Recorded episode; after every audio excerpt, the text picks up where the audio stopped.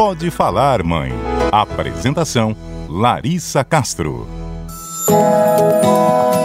Olá, sejam bem-vindos a mais um episódio do Pode Falar Mãe. Seguimos aqui na missão de te ajudar a enfrentar com mais leveza os desafios da maternidade.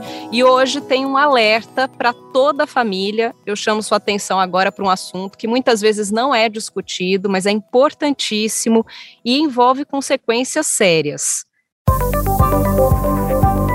O tema deste episódio é a saúde emocional das mães e a campanha criada recentemente para divulgar o assunto, o Maio Furta Cor.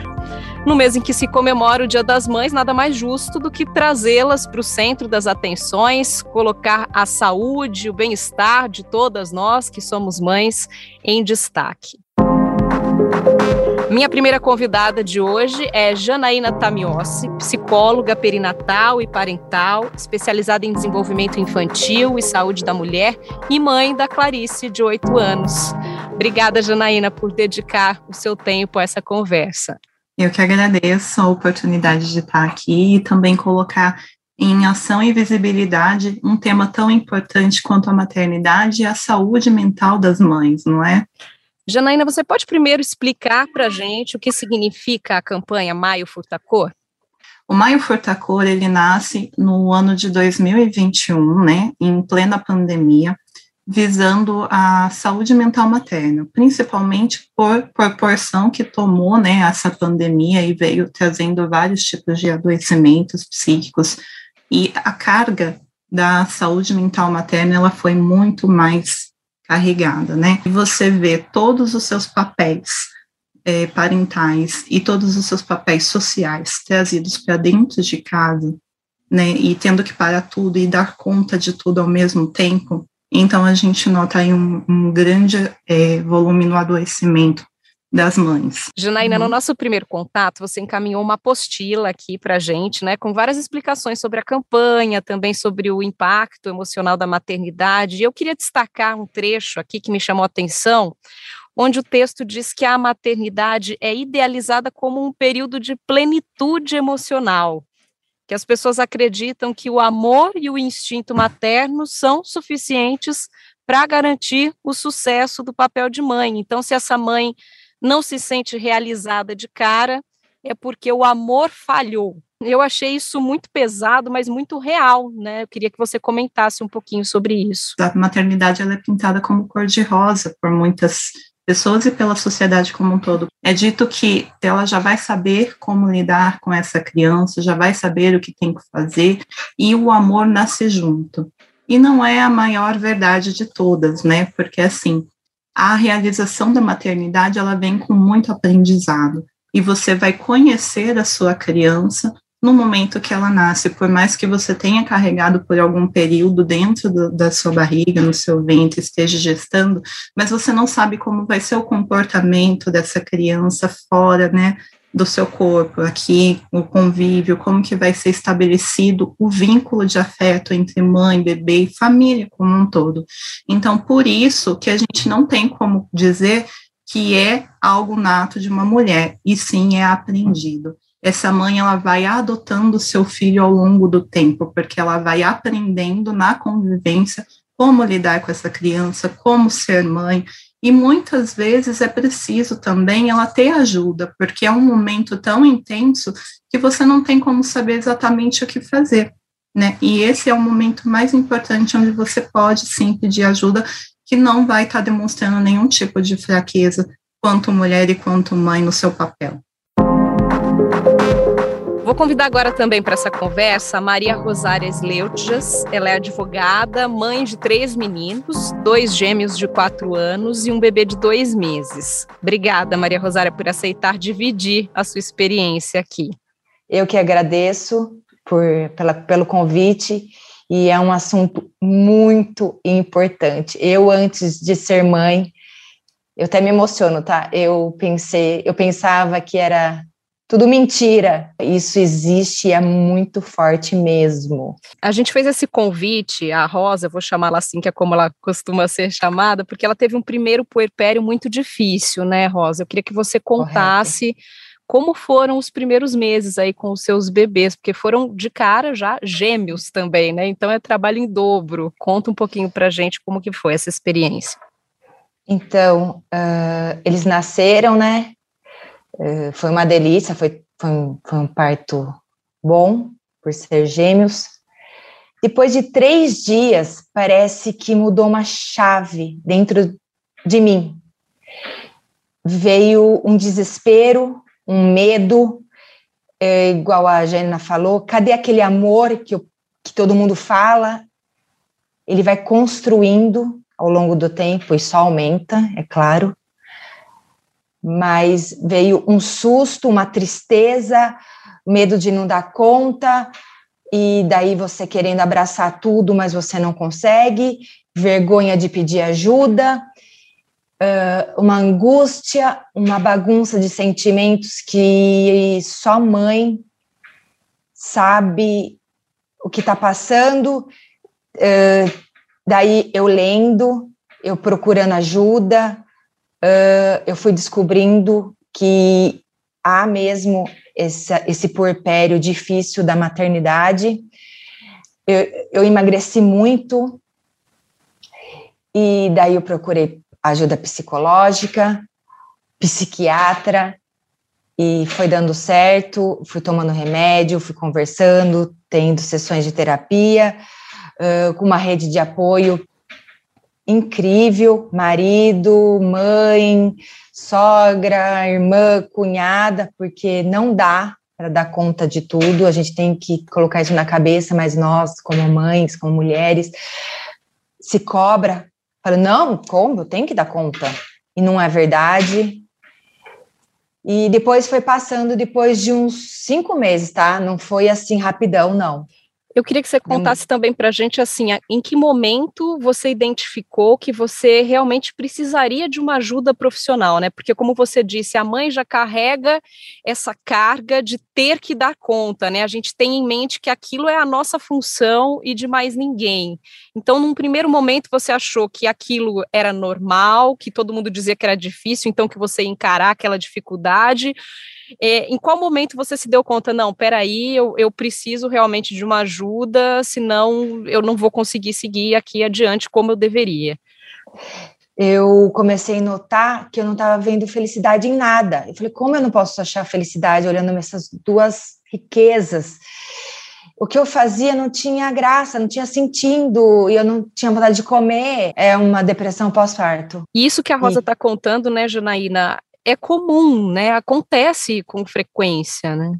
Mais do que a gente imagina, né, Larissa? Eu trouxe até alguns dados muito importantes aqui, porque a gente precisa falar e alertar as mulheres, principalmente aquelas que mais desejam é, estar grávidas, é, ser mães, porque é principalmente nessas mulheres que têm essa vontade tão mais intensa que elas estão mais propícias a cair nessa questão do adoecimento psíquico.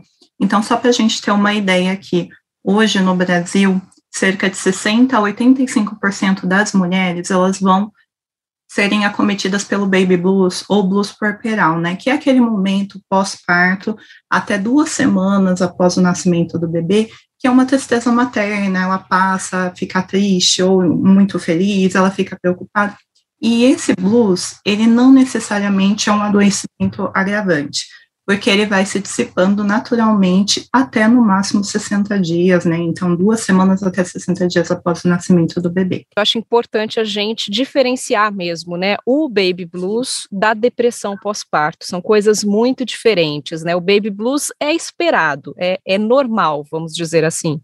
Isso, ele pode acontecer, e acontece na maioria das mulheres, né? Tanto que aí o número que a gente vê é bem alto, de 60% a 85% das mães podem desenvolver esse baby blues, né? Que é essa e, coisa dos picos, né? Num momento a gente está extremamente feliz e instantes depois uma tristeza profunda, essa insegurança, uhum. esse medo de não dar conta. É, você vai ficar checando se o bebê tá o tempo todo ali respirando, você olha, você fala, ai, que bebê lindo, graças a Deus, como eu pude ter algo tão bom assim, né? E daqui a pouco, meu Deus, eu não vou dar conta, e cai naquele desespero. E isso vai se dissipando, né? Naturalmente. Agora, quando você fala em depressão perinatal, que é um termo mais recente, né, que a gente está usando, ou depressão pós-parto, isso vai acometer cerca de 10 a 25% das mulheres, o que é um número muito alto, né? Você olhando a população de mulheres no mundo e no Brasil.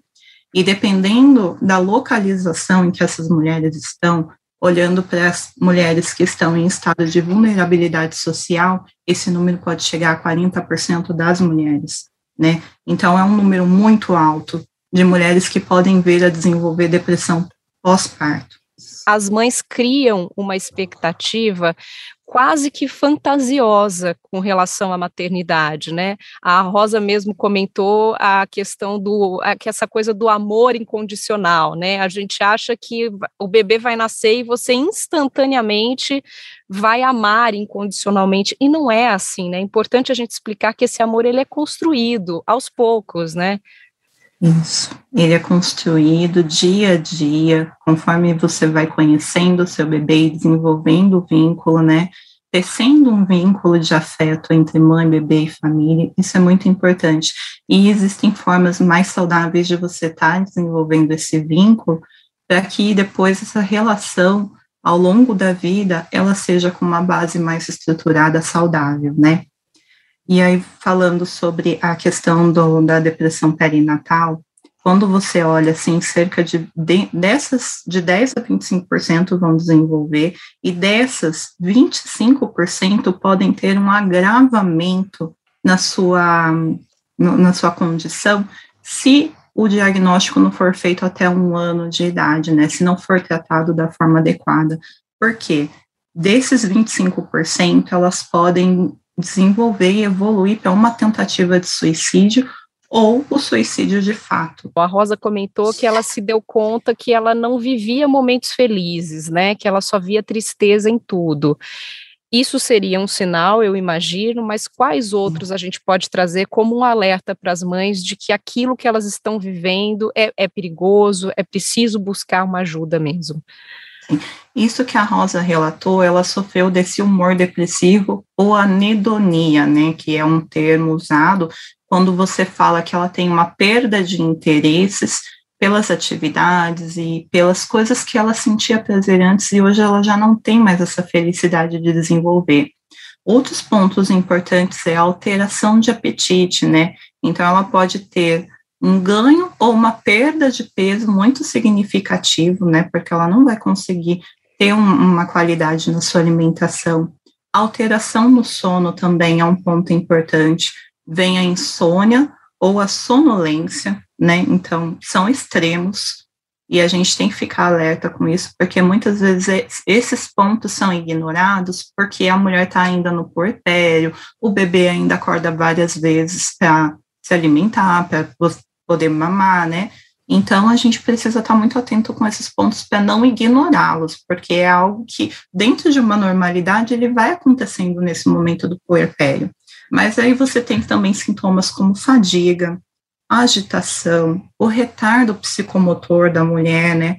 Sentimento de desvalia, ou seja, ela não se acha suficiente para nada, nada do que ela faz é bom, nada do que ela faz é importante nada do que ela faz é notado. E aí ela vem com uma culpa muito grande em cima de tudo isso, uma culpa inapropriada por ações que ela estava fazendo de uma forma tranquila e que é dentro do esperado daquele momento dela, né? A culpa é uma coisa muito pesada, né? Rosa, conta um pouquinho pra gente como era essa coisa da culpa também, né? Que você já comentou, que sentia essa, essa insegurança de não dar conta e achar que você teria que dar conta sozinha. Explica um pouquinho pra gente como é que foi esse sentimento para você e como você fez para ir superando aí, né? Com a ajuda. Exato, teve muita culpa dentro de mim que eu sentia uh, por não dar conta, não dar mamar para os dois, não conseguir uh, tomar um banho tranquila, comer tranquila. Uh, daí me culpava também de querer voltar a trabalhar, que eu gosto muito de trabalhar, mas falo assim, como eu posso voltar a trabalhar e deixar um bebezinho? Mas se eu parar de trabalhar, eu preciso trabalhar. É uma confusão de sentimentos, uma culpa dentro de você. Daí falava, mas antigamente as mulheres tinham sete filhos, conseguiam dar conta da casa, de tudo, como eu não consigo. E isso foi me fragilizando, colocando para baixo total. E foi quando eu me socorri aos profissionais. E não passava, sabe? Eu tentava psicologicamente me reerguer, mas não passava isso, esses sentimentos dentro de mim. E você tinha uma rede de apoio? Tinha, tinha sim. Tinha uma moça que me ajudava aqui em casa, daí falava: olha só, que mimada, entre aspas. Nem tô precisando de uma pessoa, eu tenho que dar conta. E também tinha, né, minha, minha família, meu marido, eu acho legal a gente falar também, aí com, com a ajuda das duas, sobre essa coisa da participação do marido, né, gente? As pessoas têm o hábito de elogiar os homens, né, dizendo, olha, ele ajuda bastante. Mas essa, essa palavra ajuda, pelo menos para mim, me incomoda muito, né? Eu, eu acho ela nada adequada, porque não é uma ajuda, né? É uma obrigação, é sobre cumprir o papel de pai. Ninguém elogia uma mãe porque ela trocou uma fralda, ou porque ela deu banho no bebê, porque colocou para dormir, e os homens são elogiados por isso. Então, isso é a primeira coisa que a gente precisa mudar, né? A gente precisa bater nessa tecla para aliviar um pouco essa carga da mulher. Eu acho que as duas vão concordar aí comigo. E eu vou até destacar também um outro trecho da apostila que a Janaína me mandou, que eu achei interessante, onde diz assim: ser pai é constantemente pensar se o bebê está com frio ou com calor, se está na hora de lanchar, se a fralda precisa ser trocada, se as roupinhas estão ficando apertadas, uma infinidade de percepções que requerem presença. E aí os pais podem responder: ah, mas quando a mãe pede, eu faço na hora. Mas e se ela não pedir? O pai vai lembrar de fazer do mesmo jeito? Então, acho que, Janaína, eu vou pedir para você me ajudar aqui, que é importante a gente também ajudar os pais com orientações, né? Porque muitas vezes eles tentam participar, mas sentem-se perdidos, sentem-se como se estivessem sobrando ali no contexto, porque se a criança está mamando no peito, por exemplo, é só a mãe que vai poder oferecer, se chora, a mãe instintivamente já corre na frente para acalmar, como o homem pode se incluir e participar de tudo isso de fato. Sim, e aí a gente traz para hoje, porque tem pais que já estão criando essa consciência e sendo pais mais ativos, mas ainda é uma, uma quebra de estigmas, né, de papéis, que o homem, é, naquele papel patriarcal de ser o provedor de casa, sai para trabalhar, hoje já não tem mais isso, porque sai homem, sai mulher. Então, a própria mulher também precisa estar dando este espaço para que o homem possa desenvolver o papel paternar, porque às vezes ela, ela pensa e acha que tem que dar conta do bebê e somente ela sabe quais são os sinais e não, o companheiro está ali durante toda uma gestação. Então, ele já vai nesse momento, na gestação, desenvolvendo também o seu vínculo de afeto com o bebê que está ali na barriga, conversando, vendo sinais, a movimentação do bebê na barriga. E quando nasce, o homem, ou o marido, ou o companheiro que está ali com a mulher, ele não é uma rede de apoio. E o que, que isso significa? Ele tem que estar ali contribuindo com a mãe. Se a mãe está dando o mamar, né, dando peito, amamentando o seu bebê, o homem vem e oferece uma água, vê se a mulher está numa condição é, mais confortável ali para a postura de amamentação, oferece para ela uma alimentação, faz as coisas que são necessárias serem feitas dentro de casa, se a mãe precisa dormir, o homem tem autonomia total para estar tá cuidando do seu bebê também. Então ele vem e cuida do bebê para que a mãe consiga descansar nesse momento do porpério, que é muito importante, porque a gente tem aí uma defasagem de sono, né? Muito importante nesse momento. E também as mulheres darem esse espaço para que eles consigam também dar banho, se for amamentar com uma madeira, é, trocar fralda, cuidar um pouquinho para que a mãe possa desenvolver os seus outros papéis e suas outras atividades. Rosa, avaliando hoje, você acredita que tenha feito isso? Você deu o espaço necessário aí para a participação do seu marido? Dei sim.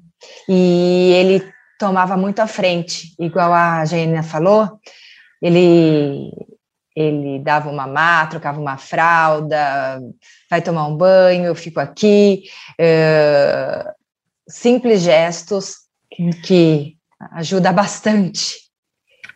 Igual você falou, ajuda não, né?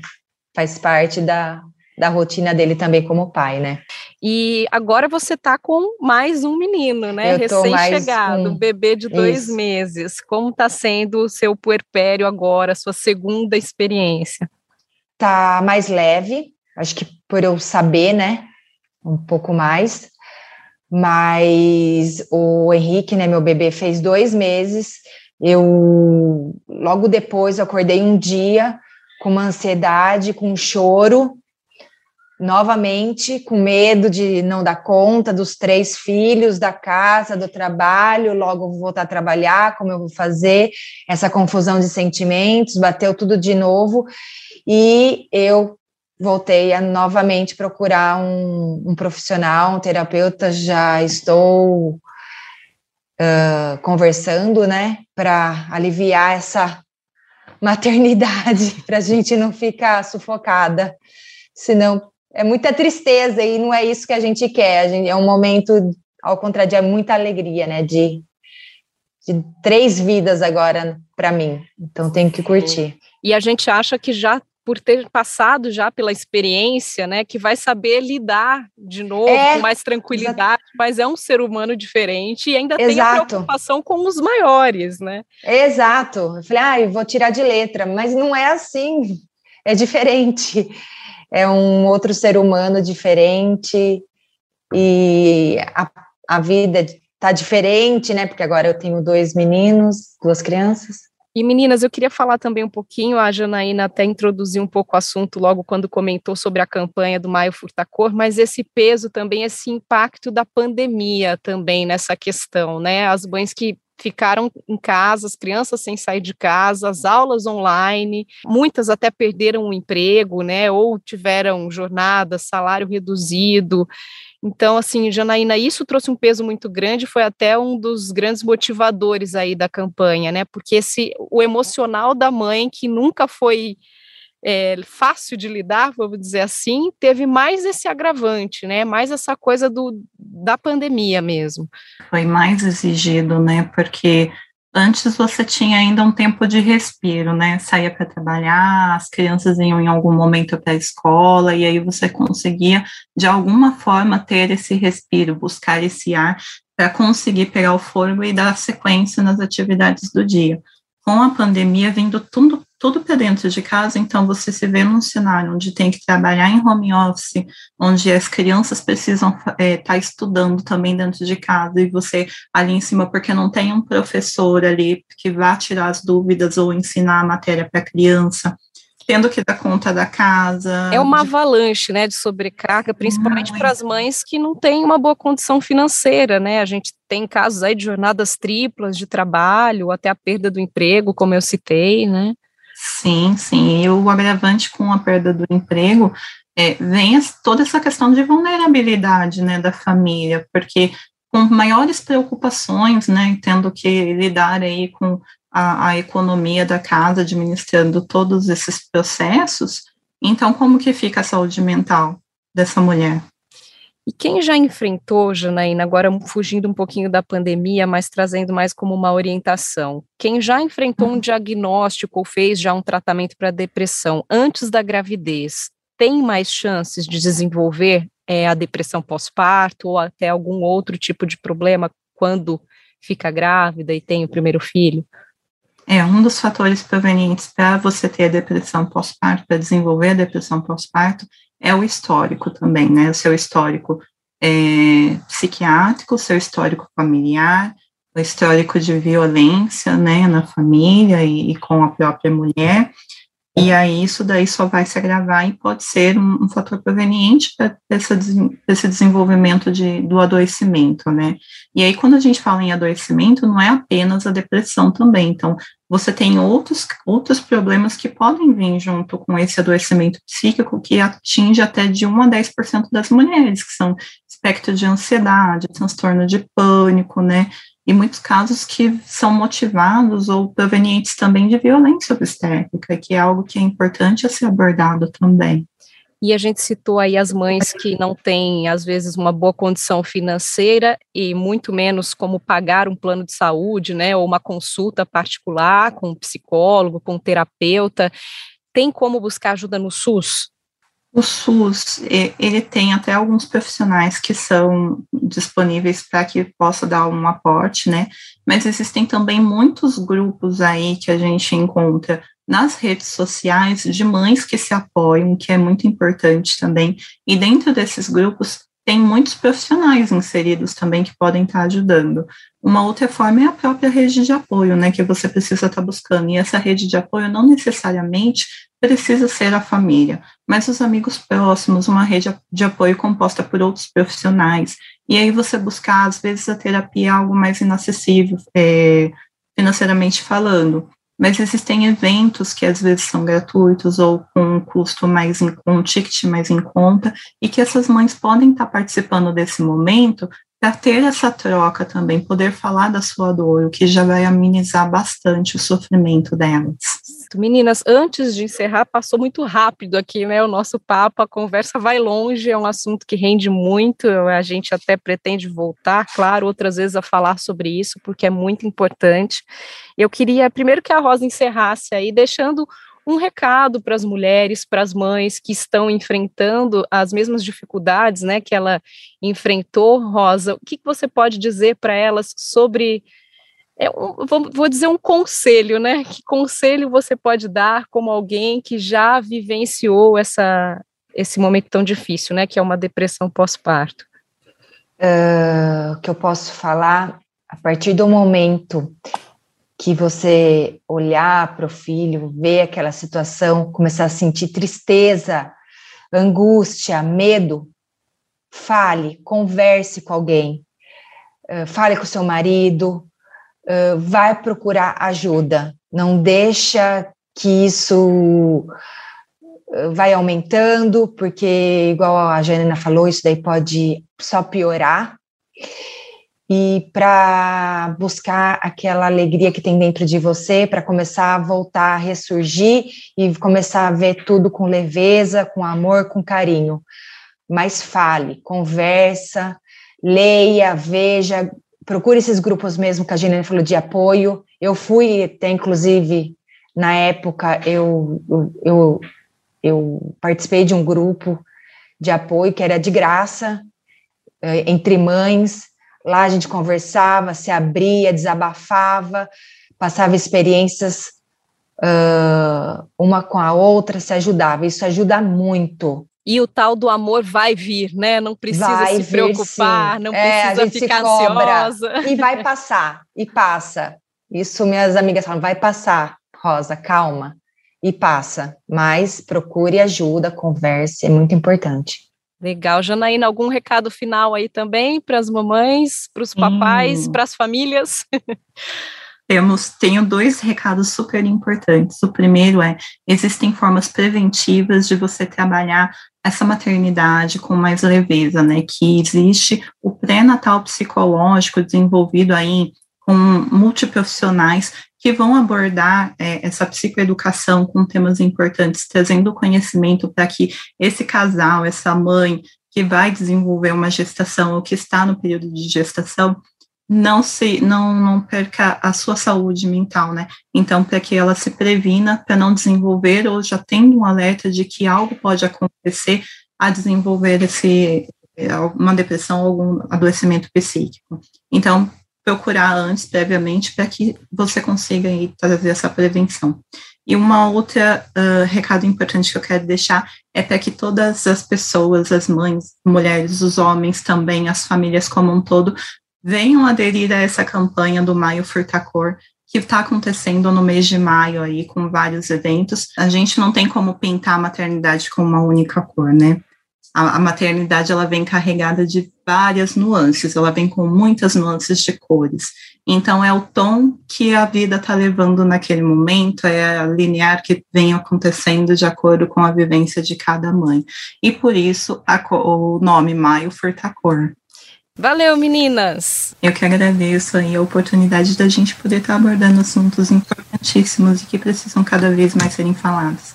Obrigada, Rosa, por compartilhar sua experiência aí com tanta riqueza e com certeza vai colaborar demais para outras mães. Muitas vão se identificar com a sua história, então agradeço muito, viu? Eu que agradeço, muito obrigada. Espero ter ajudado as mamães por esse momento que a gente passa. Parabéns antecipado às duas também, pelo Dia das Mães. E eu fico por aqui, então, reforçando que as mães precisam de cuidado, de apoio, de carinho e de ajuda real para desenvolver o seu papel. Não tem manual, né? A regra é o engajamento de todos os envolvidos, não só das mães. Esse podcast é produzido e editado junto com a minha parceira Luana Cesarini. Então, curta, compartilhe para nos ajudar nessa tarefa de espalhar informação confiável. Semana que vem tem mais e eu te espero. Até lá. Pode falar, mãe. Apresentação: Larissa Castro.